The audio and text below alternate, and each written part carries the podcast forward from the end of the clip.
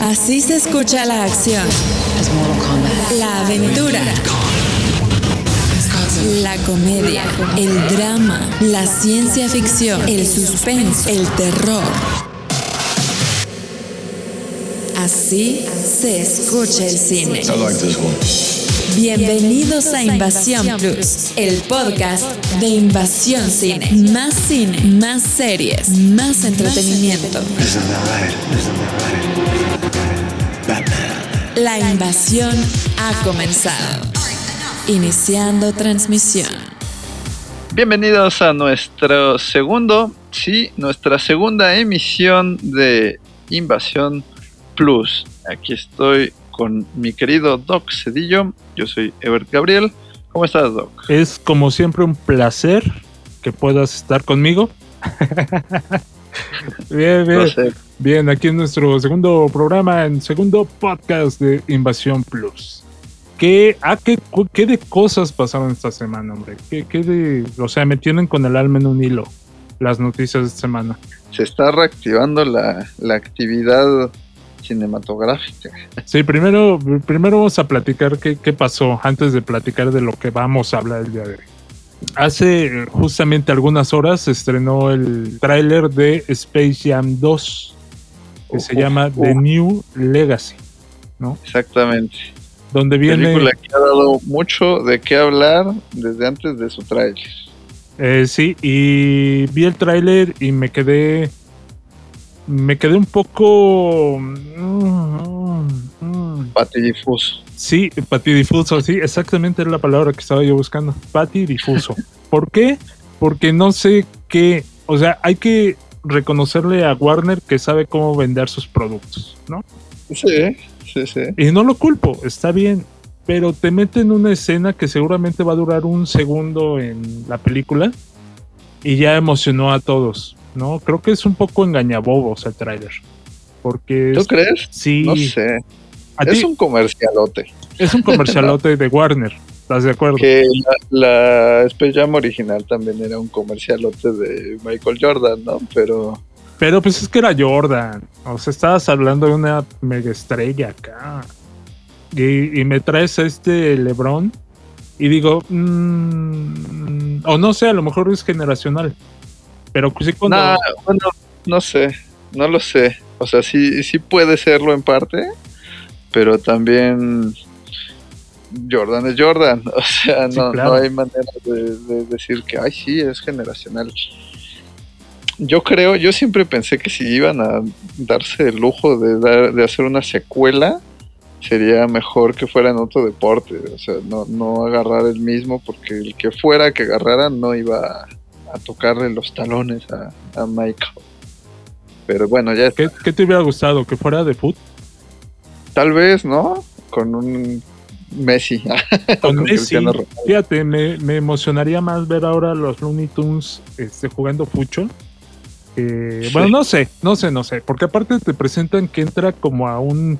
Ya es una cosa acá súper digital y bueno, entiendo, ¿no? Porque pues, ya la, la situación va cambiando pero mm, sus comerciales que se avientan ahí de Matrix, y ya sabemos que ahí viene, ¿no? No lo tienes que decir, Ward. Este, Y que de repente viaja como por los mundos y sale Game of Thrones y salen ahí. Nada más hacen que te emociones de gratis, porque no creo que de repente vayan a salir jugando ahí béisbol, béisbol, ándale pues salud. ¡Salud! Este, básquetbol, eh, los eh, de la noche, ¿no? ¿Cómo se llamaban estos? Los. guardianes. Los guardianes, o que salgan ahí, este. El chaparrito jugando baloncesto, y, ¿no? O sea. Eh. Por ahí este, sí, o sea, aprovecharon como todo de lo que tienen derechos. Se hizo un poco la polémica también porque aparecen los personajes de la naranja mecánica ahí echando porras. Sí. y este, bueno, se habló mucho de que ya no van a ponernos más a Pepe Le Pew porque es un personaje que incita a conductas no apropiadas, bla, bla, bla, y ahora hay gente diciendo, bueno, ¿y que los drugos de la naranja mecánicos son, este, sí, son, muy apropiados para los niños? sí. Que al fin y al cabo no están ahí atrás, por lo visto. Están haciendo, están haciendo bulto más ahí, echando, como tú dices, porras. Oye, eh, esta película la dirige, me estabas comentando del director. Sí, el director, bueno, tampoco es que esperara uno así que esta película la fuera a dirigir Scorsese, ¿verdad? no, claro, pero... Digo, la primera película también, el que le hizo, creo que es un director de comerciales, que es la única que dirigió en su vida, ¿no? O algo así. Pero, eh, pero no sé, como que Sí, me hubiera agarrado a un, a un, a que te gusta, a un eh, Joe Johnson, a un eh, Chris Columbus. Eh, Columbus estaría bien. Sí, estaría genial. A un Robert Zemeckis, no, Robert Zemeckis ya no. no, no lo sé. Digo, tal vez, ¿no? Digo, de las brujas a Space Jam tampoco es que sea una exigencia así de, oh, Sí, claro, no es que tú quieras una, una para Oscar, ¿no? Ah, sí, es Joe, Joe Pitka. Joe Pitka fue el director de la primera, eh, de la, de, bueno, el Space Jam original. Este, pues, em, pues sí, es más director de, de videoclips, de comerciales, dirigió videoclips de Michael Jackson, de Britney, este, y, pues documentales como del estilo. Pero el director que hizo que, va a dirigir esta, dirigió... Dirigió una joya que se llama Scary Movie 5. Se llama Malcolm D. Lee. Híjole, la peor película de... Si ya de por sí es, es dudosa calidad de las películas de, de Scary Movie. La 5 es como el, el último clavo de ese ataúd. La 5 fue donde sale esta Lindsay Lohan, ¿no? O algo así. Sí, que aparte ahí se, se, robaba la ropa del set, no sé qué. ¿no? Sí, bueno. O sea, a ver. A ver, yo lo esperaré y seguramente la iremos a ver. Eh, claro. Con nuestra playera de los Looney Tunes. Pero yo, la verdad, Sí, vi el trailer y dije, híjole, híjoles. Pues mira, a mí eh, extrañamente me gustó el tráiler. O sea, lo vi y dije, meh, no, no me dice nada. De hecho, siento que es como bien pudiera parecer una secuela de Ready Player One, ¿no? Se me antojó ver Ready Player One. Sí, a mí también se me hace, ah, mira, quiero ver esa otra película que no tiene que ver. Sí. Pero me pasó algo raro que no me había pasado en un tiempo con trailers que dije, a ver otra vez. Ay, ¿en serio? Sí, sí, sí. O sea, como que como trailer funciona. Pero no me dice mucho, sí es como... Aparte este multiverso, pero ya excesivamente multi, ¿no? No, ya es demasiado. O sea, alguien me dijo, es que me emociona lo del multiverso de... de de Hanna, de no, no es Hanna Barbera, ellos no son Hanna Barbera. Sí, también está ahí. Eh, ajá, sí, pero ellos son más este Warner, ¿no? El multiverso de Warner y todos los que van a salir, ni, ni te emociones, eso no existe. O sea, no, no va a pasar así. Es nomás una presunción, ¿no? Es como Warner diciendo, mira todo de lo que soy dueño. Es como, mira Disney, que puedo juntar todo esto. Eh, no espero nada, nada digno, en realidad. Pero, en fin. Eh, y aparte, LeBron no tiene mucho carisma. Carisma. Sí, no, de hecho, creo que del tráiler lo que menos me llamó la atención fue él. creo que se ve mejor cuando está hecho caricatura, cuando sale en, realidad. Entonces, ¿para qué lo hacen caricatura? O sea, bueno, en fin. What is this? ¡Ah! I'm a cartoon? What's up, Doc? Eh, bueno, esa fue una de las de, las novedades. Bueno, por otro lado tenemos, eh, siguiendo con las caricaturas, el anunciado, ¿cómo se diría? No es remake, es como una especie de continuación o algo así en una serie de live action de las chicas superpoderosas. Es como una especie de jalada. Está muy extraña, sí.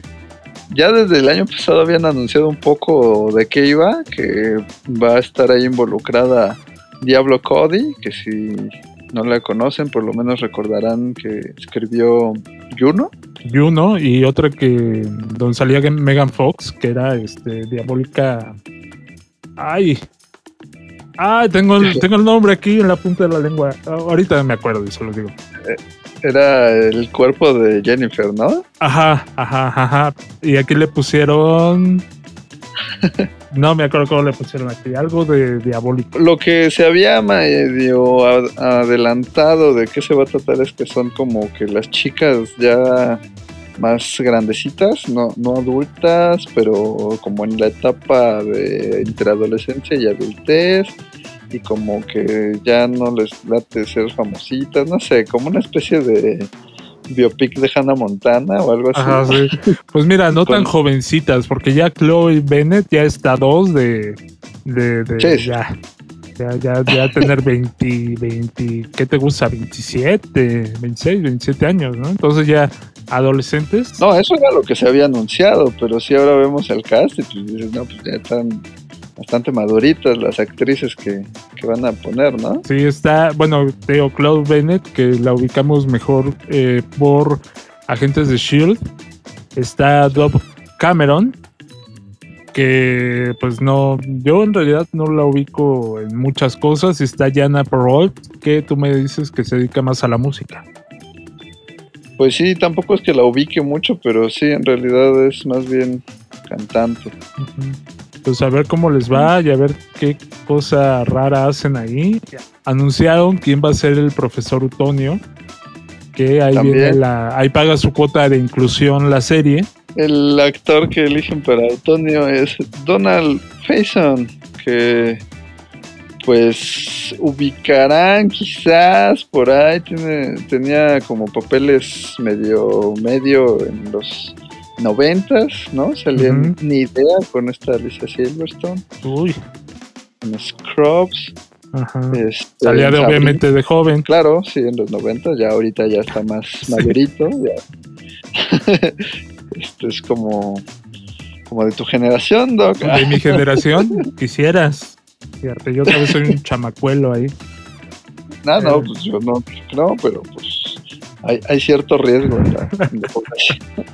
Oye, este, no sé qué van a hacer con esto, no, no, no. Sí, no, suena raro, ¿no? Suena bizarro, extremo, no.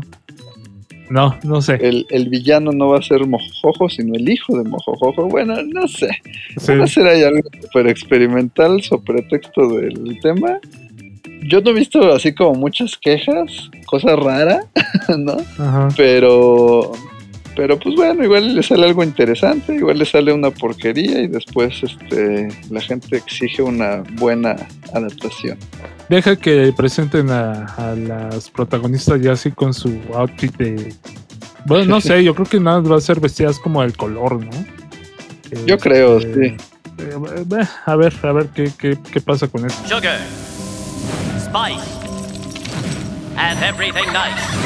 Oye, óyeme. ¿Y qué crees? Que, que después de que Warner anunció que quería hacer de 4 a 6 películas de DC al año para cines y para la plataforma de HBO Max, pues que ya dijo, oiga, joven, pues ¿qué cree? Que siempre Que estas no van. Y ya acaba de cancelar el proyecto de New Gods y el proyecto de The Trench que bueno, The Trench era eh, parte del universo de Aquaman, ¿no? Sí. Pues ya dijeron que no, que ahorita no, joven, otro día con más calma, lo platican y si todo sale bien, venga, con mucho gusto. Todo esto a causa del impacto, ¿no? Que está teniendo el corte de Snyder de la Liga de la Justicia, supongo. Pero ¿tú crees que eso sea por eso? Pues me imagino, o sea, en especial The New Gods es este tiene que ver mucho con el personaje de Darkseid, ¿no?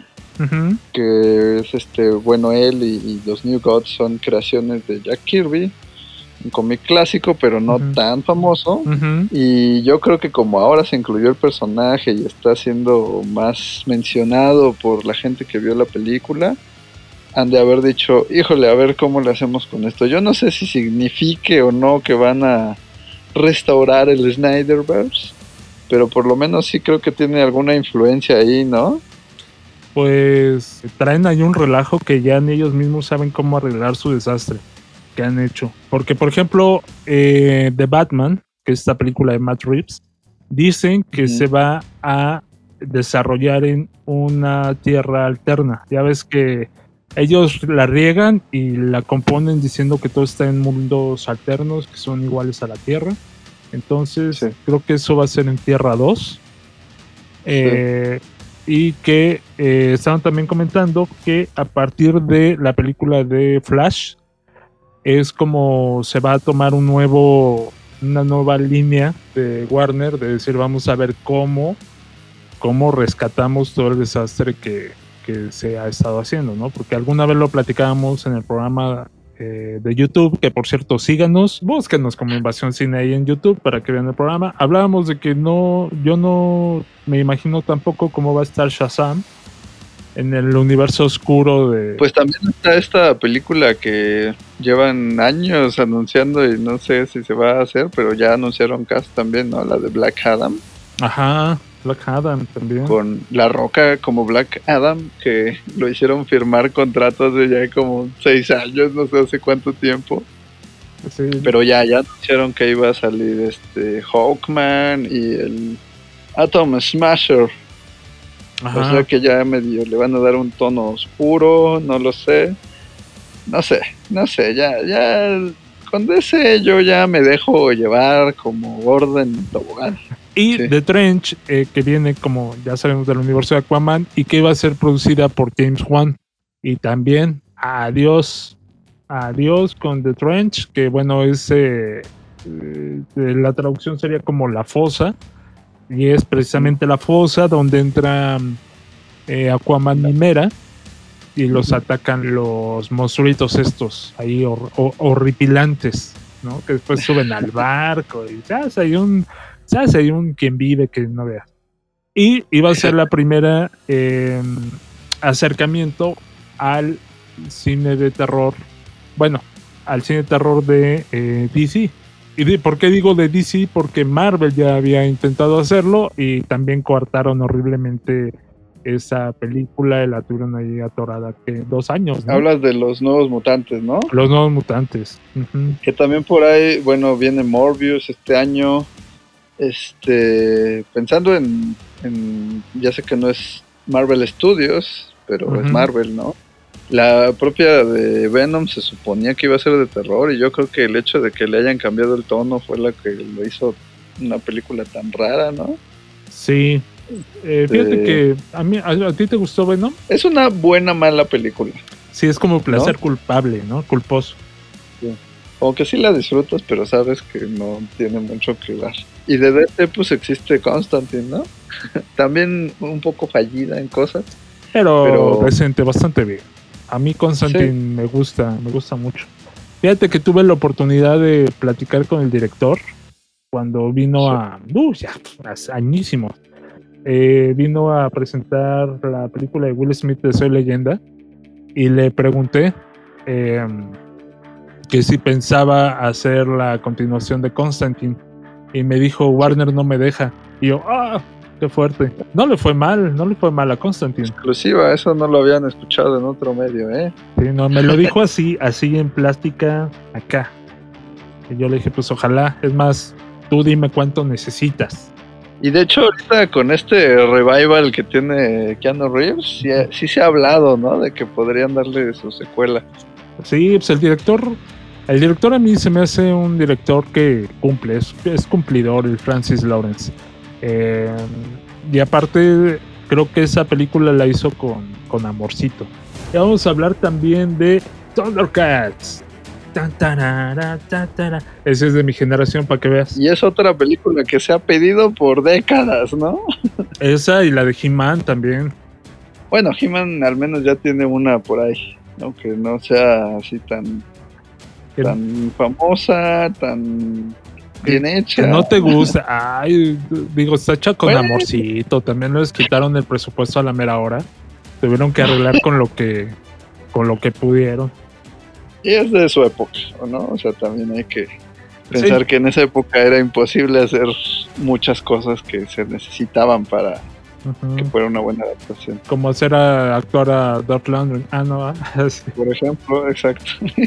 Oye, eh, pues que mi Adam, mi Adam Wingard, después de, decir ya hice Godzilla contra Kong, estoy listo para algo más fuerte. Y, quiere hacer la adaptación de Thunder. hielos. Algo más fuerte sin hielo, exacto. Vámonos así. Échame un escal derecho. Este. quiere hacer Thundercats.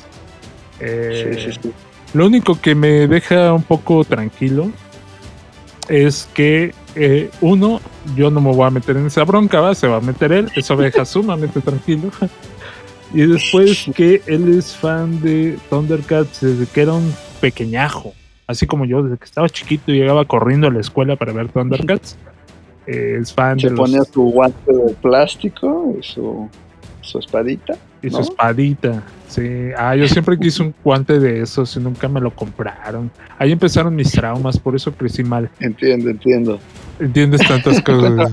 Oye, eh, entonces eh, dice que él, inclusive en la secundaria, escribió un guion de más de 200 páginas.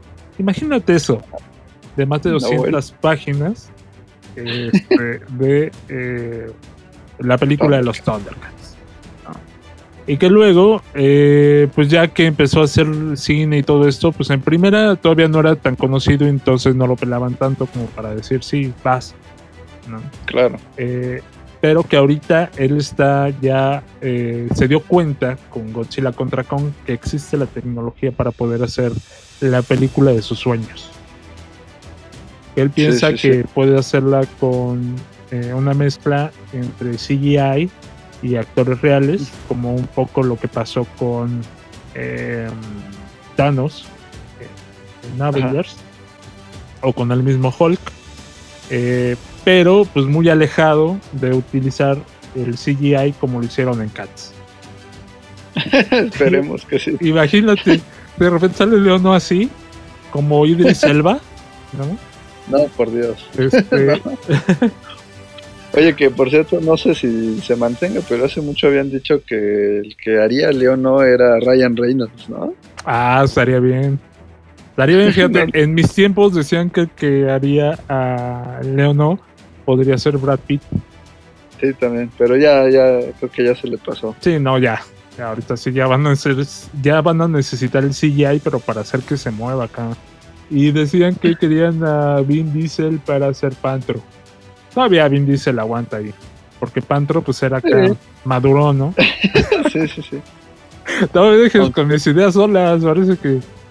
Parece que te burlas de mí. No, no, no, es que estaba pensando que Pantro debería de ser interpretado por La Roca, pero pero no sé. Ya déjalo respirar a La Roca, ya sería otra otra más, ¿no? Otra franquicia más sobre sus hombros. I want you to hit me. Estás escuchando Invasión Plus. El podcast de Invasión Cine. Estás escuchando Invasión Plus. Síguenos en nuestras redes sociales. Arroba Invasión Cine. Invasión Plus, el podcast.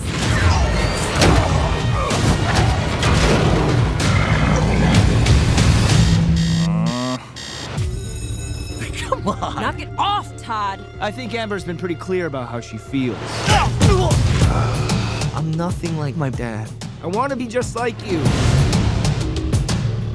I've fought to keep this planet safe. Your power's got to be due any day now, son.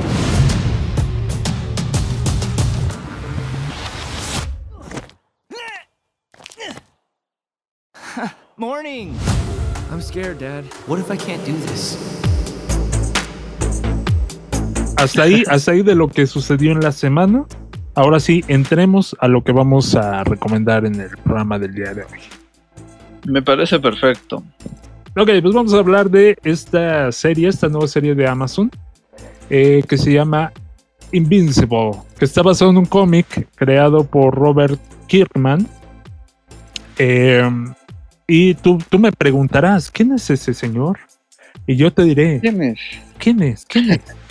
es, em, es el creador de la serie de The Walking Dead.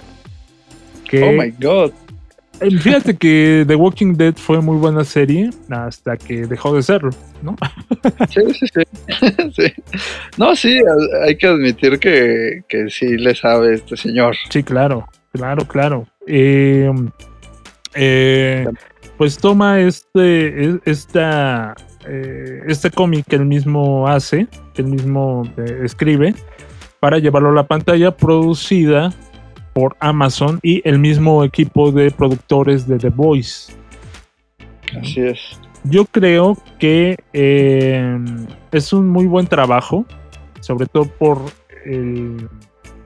Y me gusta que lo hayan hecho animado, porque si no hubieran dicho, ay, sí, mira, ya volvieron a hacer lo mismo de The Voice y tal.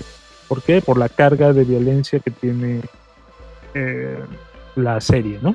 ¿De qué se trata, mi querido Ebert? Cuéntanos, cuéntanos.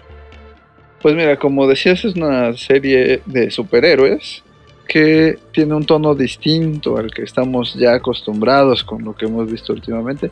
Tampoco es distinto así revolucionario porque como bien dices, ya existen otras cosas como The Boys, como Kick-Ass, ¿no? Que de hecho incluso los que produjeron estas otras historias también están involucrados en esta.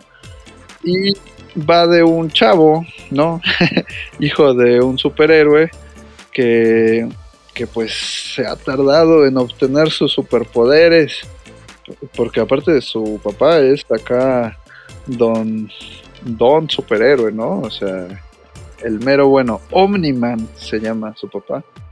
Y este, digo mero bueno porque es el más poderoso aparentemente en este universo. Y y pues ya le llegan sus poderes, ¿no? Y ya, se acaba ahí. Este, no, no, no. Esto fue Invasión Plus, nosotros la, la siguiente semana.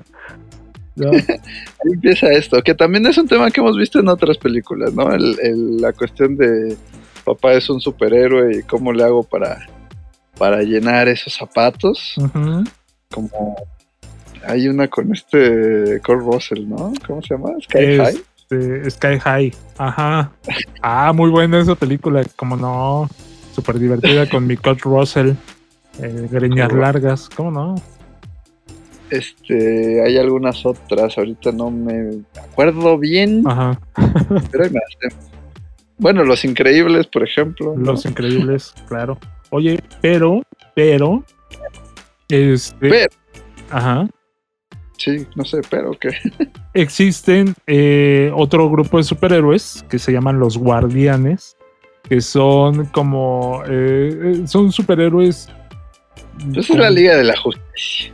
De hecho, todo es como una mezcla. Es la Liga de la Justicia con los Vengadores, con. como tú dices, estos cómics independientes. Eh, eh, junto con tiene cosas hasta como de Hellboy. También hay por ahí un demonio amarillo en los cómics de DC que ahorita se me fue el nombre, que es también un poco éndale, Etigan. Es eh, un poco como el personaje que aparece ahí como el, demonio, el detective demonio, ¿no?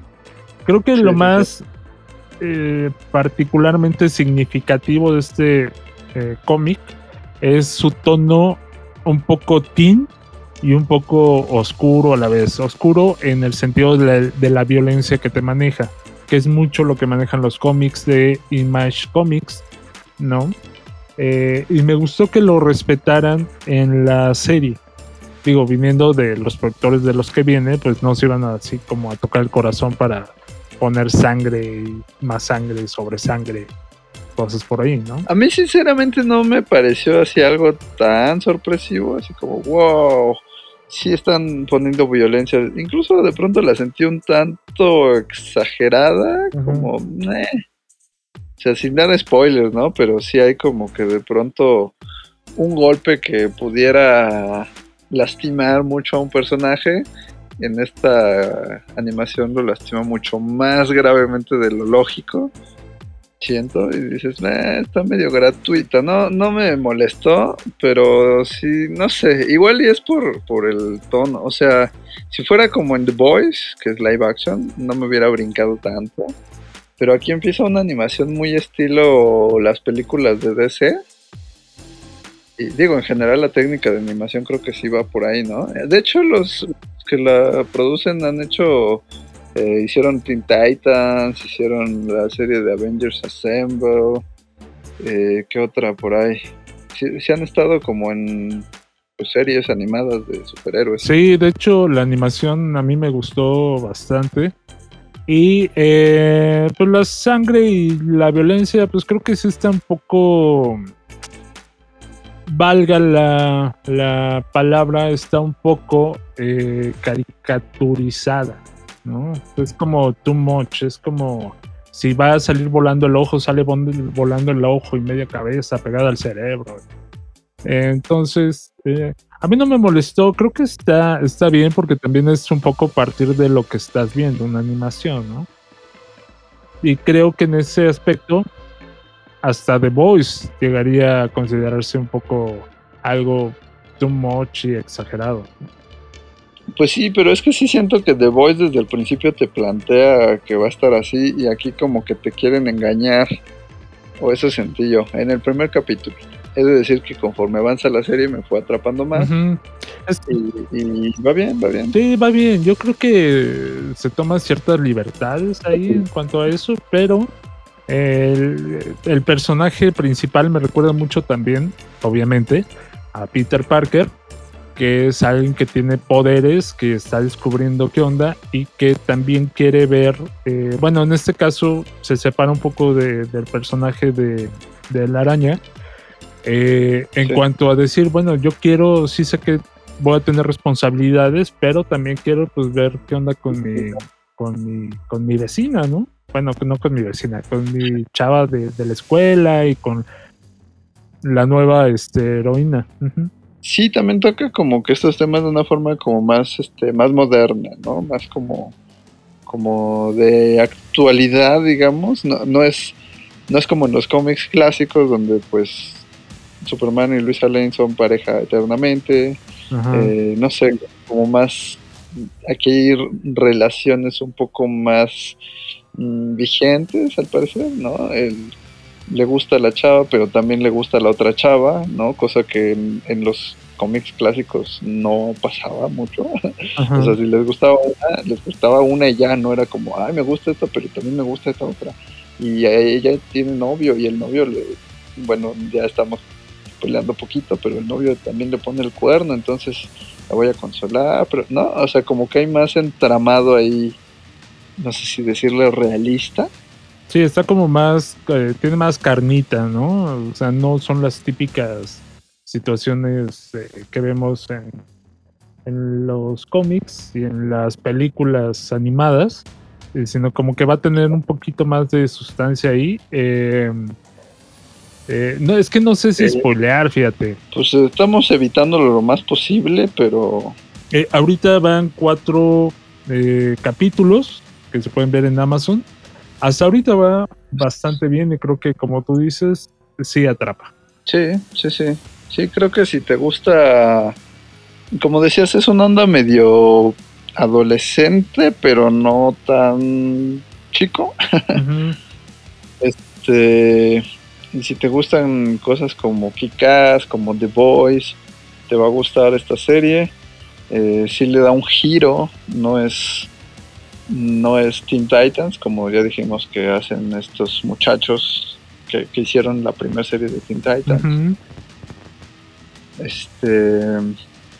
¿Qué más? No sé. Ah, bueno, eh, ya que mencionabas lo de The Walking Dead, también se trajo aquí algunos talentos de The Walking Dead. De hecho, la voz en inglés del protagonista la hace Steven Yeun. Ajá, sí. Era este, ¿cómo se llama? Se me fue su nombre del personaje. Ay, era este que me lo mata, este Regan. Era Glenn.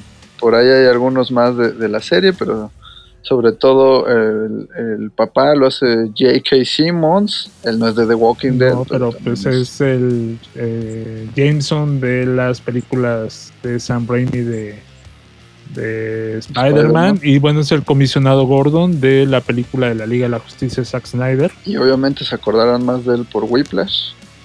Mm. Sí, es como... Sí, yo me acordaba más de él por Jameson. también sale ahí en Terminator. Ah, es, buen actor, es buen actor. Eh, sale también Seth Rogen, que también es el productor. Eh, también hace el papel ahí de, de un jefe de los aliens. De hecho, este Seth Rogen ya habló de que le gustaría hacer la versión live action de esta historia. Hijo, pero yo creo que sí saldría cara, ¿no? Por toda la situación de efectos especiales y ¿Qué te digo? En la animación puedes hacer lo que quieras y los superhéroes tienen poderes así bastante interesantes. Podría decir, por lo menos los primeros guardianes había poderes que dije, ah, mira, es, eh, había como cosas buenas, había como cosas inservibles, como el, el superhéroe ese que era como un pez y que aventaba agua. y que este o el otro, ¿no? Que era como una liga humana. Sí, sí, sí, Pues te digo, son como referencias y parodia también algunos, ¿no? O sea, este pez está como parodiando a Aquaman. Pues yo creo que tenían como su contraparte precisamente como de la Liga de la Justicia, ¿no? Sí, tal cual, era, era eso. está, está buena. Yo que, que sí la vean, que le den la oportunidad, porque aparte está muy bien hecha. La animación es buena, la historia está bien, los personajes atrapan y pues yo creo que, va, va bonito esa serie. Que aparte algo bueno que, tiene, a diferencia de The Walking Dead o de otras, o sea, que, le depara un buen destino, es el hecho de que está basada en una serie de cómics que tuvo ya su principio y su final. Ah, exacto, ya sabes para dónde para dónde vas y más o menos ahí la llevan eh, espero que sí. Sí pueden darle ahí algún giro interesante. Este, a ver, a ver qué, pasa con esta serie. Pero mientras la pueden ver en Amazon, están eh, soltando capítulos semanales, así como la mayoría de los productos que, que tienen en cuanto a series Amazon. Y creo que uh, está bastante bien.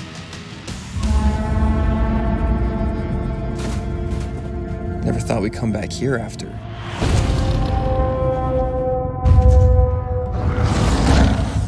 after we barely escaped with our lives? All I know is we're going to get the hell out of here. Could really use your help.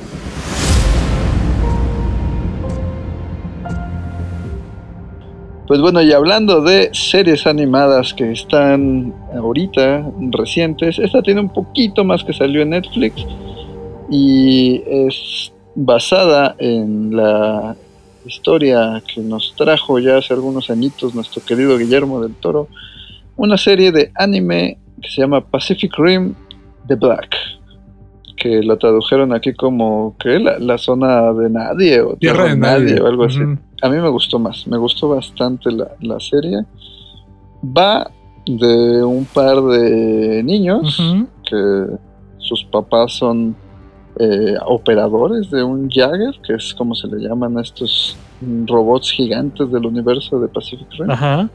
Y, pues en una huida, porque está así muy grave la situación con los Kaijus por allá por Australia, pues los dejan a los niños y a una comunidad pequeña. Y ellos dicen, espérenos, ¿no? Vamos por cigarros. les aplicaron ahorita venimos, vamos por cigarros y regresamos y me los dejan. Pues, la película de Del Toro, obviando un poco la secuela, este se ubica en un tiempo en el que como que los cayús están saliendo, pero es la moda, ¿no? El, ver a moda, los, Jagger peleando contra ellos. Sí, no, hay apuestas, le van a su Jagger favorito, cosas así. Y aquí yo lo veo un poco más post, post apocalíptico, ¿no? Ya es como que, ay, mira, todavía hay llagas por ahí, medio arrumbados, medio destruidos. Es, como que es una onda tipo más Mad Max, ¿no? Estos eh, dos hermanos que pues eh, están, que quieren emprender la búsqueda de sus padres, ¿no? Y por ahí se encuentran un eh, Jagger que se llama Atlas, que es propiamente un Jagger de entrenamiento, ¿no? Entonces no tiene armas, nada más tiene como los movimientos básicos para que ellos vayan haciendo como ese aprendizaje de cómo manejarlo. Y para que caminen, para que vean el paisaje. Exactamente. Pero pues hay por ahí todavía hay, algunos kaijus que siguen saliendo de estas grietas eh, que pues tienen a bien atacarlos. Entonces ellos utilizan el Atlas para medio defenderse, pero pues el Atlas obviamente como es de entrenamiento, pues no tiene la energía como para funcionar y decir, ah, sí, vámonos a viajar por el mundo y a buscar a nuestros padres. Y en su búsqueda de encontrar estas como eh, baterías, eh, encuentran ahí a otros personajes que eh, pues les hacen la vida un poco imposible, ¿no? Junto con un niño que encuentran en un laboratorio. Y es que ya quiero empezar a soltar los spoilers y, sé que no es bonito, pero bueno, hablemos de que qué buena miniserie o qué buena, sí, qué buena miniserie de animación es esta, hombre, de. Yo, yo al principio como que no me había atrapado tanto, pero conforme va pasando la historia, les vas agarrando cariño y te vas como eh, metiendo en este mundo que, que crea, ¿no? Sí, a mí me, gustó bastante. Creo que recupera mucho el espíritu de la película de Guillermo del Toro, cosa que se perdió un poco en la secuela que hicieron porque es esta onda de los hermanos, ¿no? Y cómo tienen que conectar entre ellos para poder manejar el Jagger y así pues, sobrevivir. Y, la búsqueda de los papás, la búsqueda de, su identidad. Y es más también una onda como de, aprendizaje, ¿no? Como dices, se meten al, al, Jagger que encuentran, que no trae nada. Y también tiene mucha personalidad el personaje de, de la computadora que, maneja ese Jagger, ¿no? Y, va creciendo, no es como en la película que pues ya son rockstars los que manejan los, robots, ¿no? Sí, claro. ¿Sabes qué me llamó mucho la atención? Que estaba yo buscando el nombre de Guillermo del Toro como productor y no aparece. Y no. no sí, no, no es productor. o sea, sí es una producción de la misma eh, compañía que hizo el las películas de Pacific Rim, pero no. Eh, quién sabe qué pasaría ahí, a lo mejor nada más eh, desde la película pasada, pues como que dijo, bueno, ok, va, háganlo. Eh, pero pues me hubiera gustado mucho ver su nombre como productor. Es más, déjame le hablo. Ah, de, de, esta, inclusive más que de la secuela, esa secuela horrible que hicieron con, con este. Ay, hasta se me fue su nombre el protagonista. John, John Boyega. Ah, sí. John Boyega que no, no, no tiene un gramo de carisma, junto con Scott Eastwood, que es hijo de Clint Eastwood, que entre los dos no daban una ahí. Lo, creo que lo que me gustó más es como el personaje juvenil de esa película, que es el que rearma a este a su eh, Jagger, ¿no? Que se me hizo muy similar a el estilo de los jovencitos estos que están ahí, que se encuentran a Atlas y que eh, lo convierten como en parte de su de su viaje para encontrar a sus padres, que de repente ahí se encuentran con un niño, que el niño termina siendo toda una revelación al final, este, que yo decía, quiero saber más, quiero, quiero conocer más, ¿no?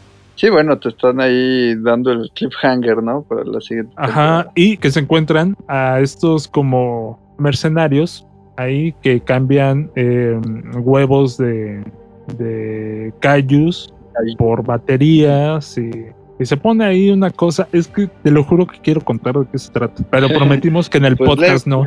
Sí, estamos en nuestro programa de YouTube. Pues leve, no sé, mira, yo eh, la revelación del final a mí sí me, me choqueó un poquito, así fue como, ay, no sé. Ah, está, bueno, está bueno. Ahí cuando. bueno. amplía un poco como la, las posibilidades de este universo, ¿no? Pero, pero sí digo, híjole, a ver qué tal lo manejan. Quiero pensar que lo tienen bien planeado. Solo, mencionar que obviamente el, niño este, creo que desde el primer momento que lo ves te sospechas que algo especial. Sí, pues sí. Sí. Y pues vas viendo ahí que, que no es cualquier niño. Cosa chistosa que no le pongan un nombre, que se llame el niño.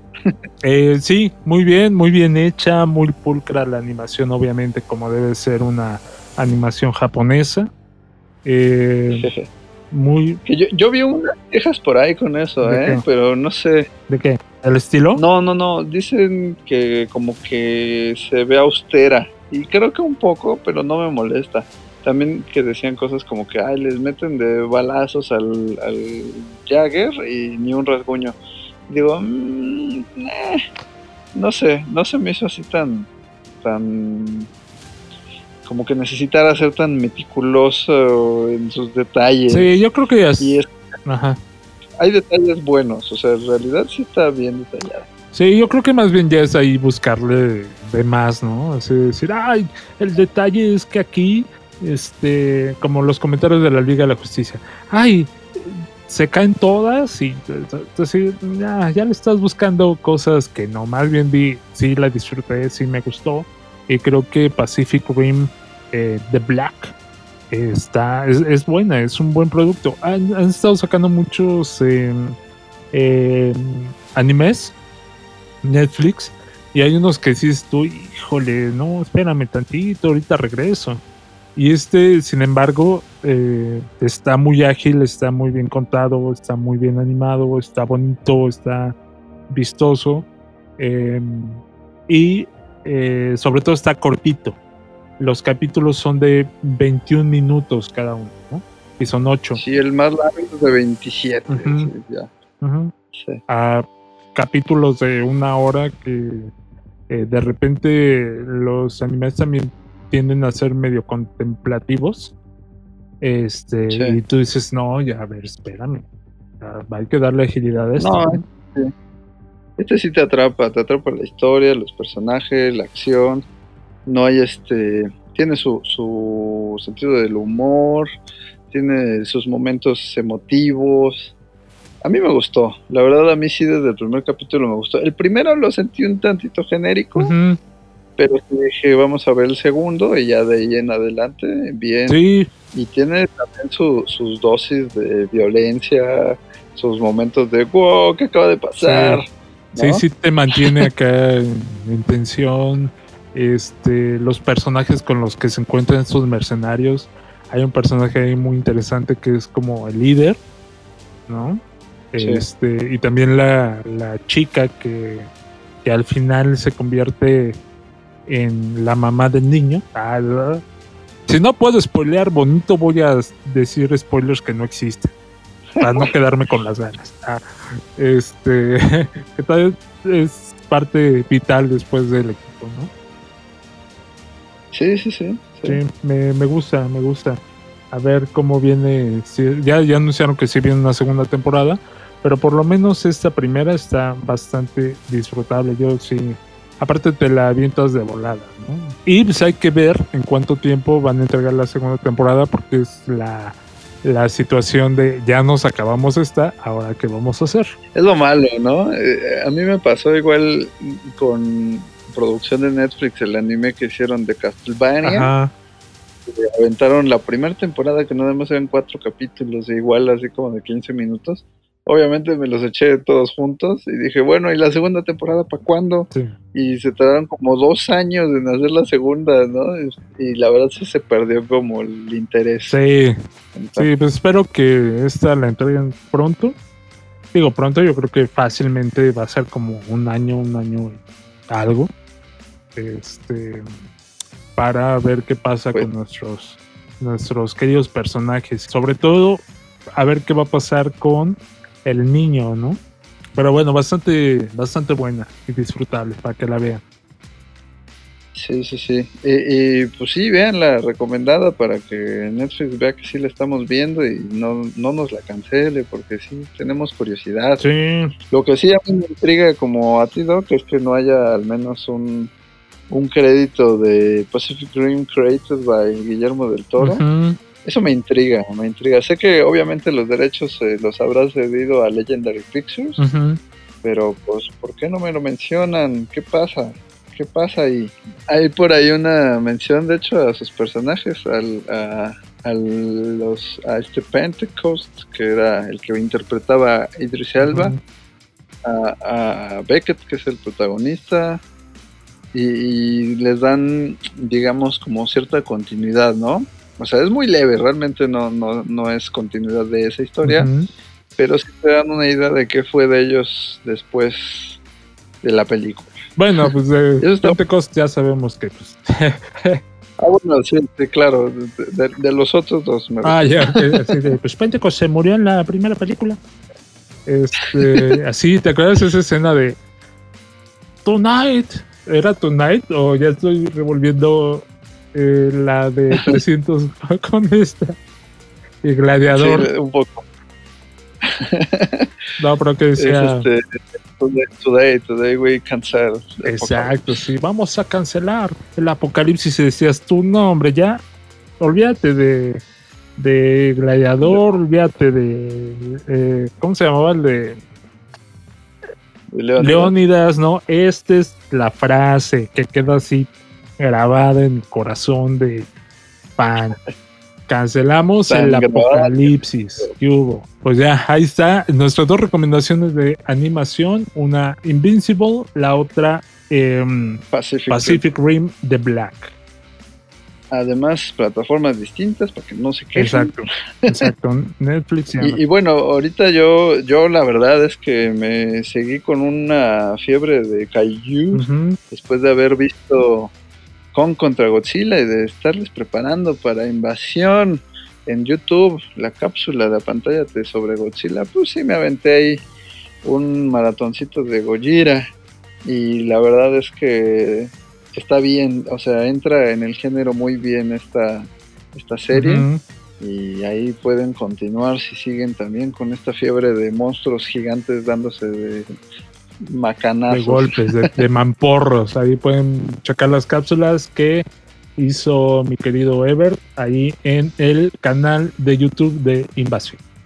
Em, yo no, fíjate que yo después del el buen sabor de boca que me dejó esta, ya voy a ver una cosa que se llama Corre. Y, y corran, corran de esa película. En serio. No, bueno, dije yo, qué tiempo tan mal gastado esa película. ¿Por qué te digo esto? Porque está como primer lugar de tendencias la película de Corre. Oh. Ah, por favor. Este, la protagonista está Sarah Paulson. Eh, ah, ajá, sí, es, es mala y me llamó la atención porque desde ahí es la eh, segunda vez que una actriz que está eh, en silla de ruedas actúa en una película. Y yo dije, ah, pues vamos a ver. No, bueno Digo, la chavita muy bien. La chavita, la verdad, se rifa. Porque este. Eh, sí, por, por todo lo que hace en la película. Pero fuera de ahí, no. Ahí está la antirecomendación. La antirecomendación del doc. La antirecomendación del doc. Para que no gasten su tiempo. Pero bueno. Go ahead. Make my day. Más cine. You take the red pill. You stay in Wonderland. And I show you how deep the rabbit hole más cine. Invasión Plus. Eh, pues esto fue nuestro segundo, segundo, segundo, segundo podcast de Invasión Plus. No sé si tengas algo más que agregar, mi querido Ever. Pues me parece que no, creo que tocamos todos los temas de la manera más adecuada el día de hoy, lo cual me tiene satisfecho. No, pues como siempre recordarles que no dejen de seguir este canal aquí en su plataforma favorita de podcast para que no deje de llegarles la próxima emisión, que nos busquen en nuestras redes sociales como Invasión Cine, obviamente que sigan el canal de YouTube en donde les traemos contenido diferente, hablamos sobre todo de los estrenos que tenemos semana con semana, ya sea de televisión, cine, plataformas. Sí. pues nada. Vamos a, tener cosas interesantes, sobre todo porque se acercan los Óscares. Entonces, tanto allá en nuestro programa de YouTube como acá en el podcast va a haber ahí cosas interesantonas. Eh, recuerden que eh, no es el mismo contenido en el podcast que en el programa de YouTube, son contenidos distintos los que hacemos para ustedes. Y eso fue nuestro segundo podcast de Invasión Plus, el podcast de Invasión Sí. Nos escuchamos la próxima. Hasta pronto. La invasión ha terminado. Invasión Plus, el podcast, es una producción de Esa es la idea Studios en la Ciudad de México. En la Ciudad de México. En la Ciudad de México. It was a really good plan too. Producción general, Enrique Doc y Ever Gabriel Ortiz. Locución, Michelle Luna. Más cine, más series, más entretenimiento. Invasión Plus.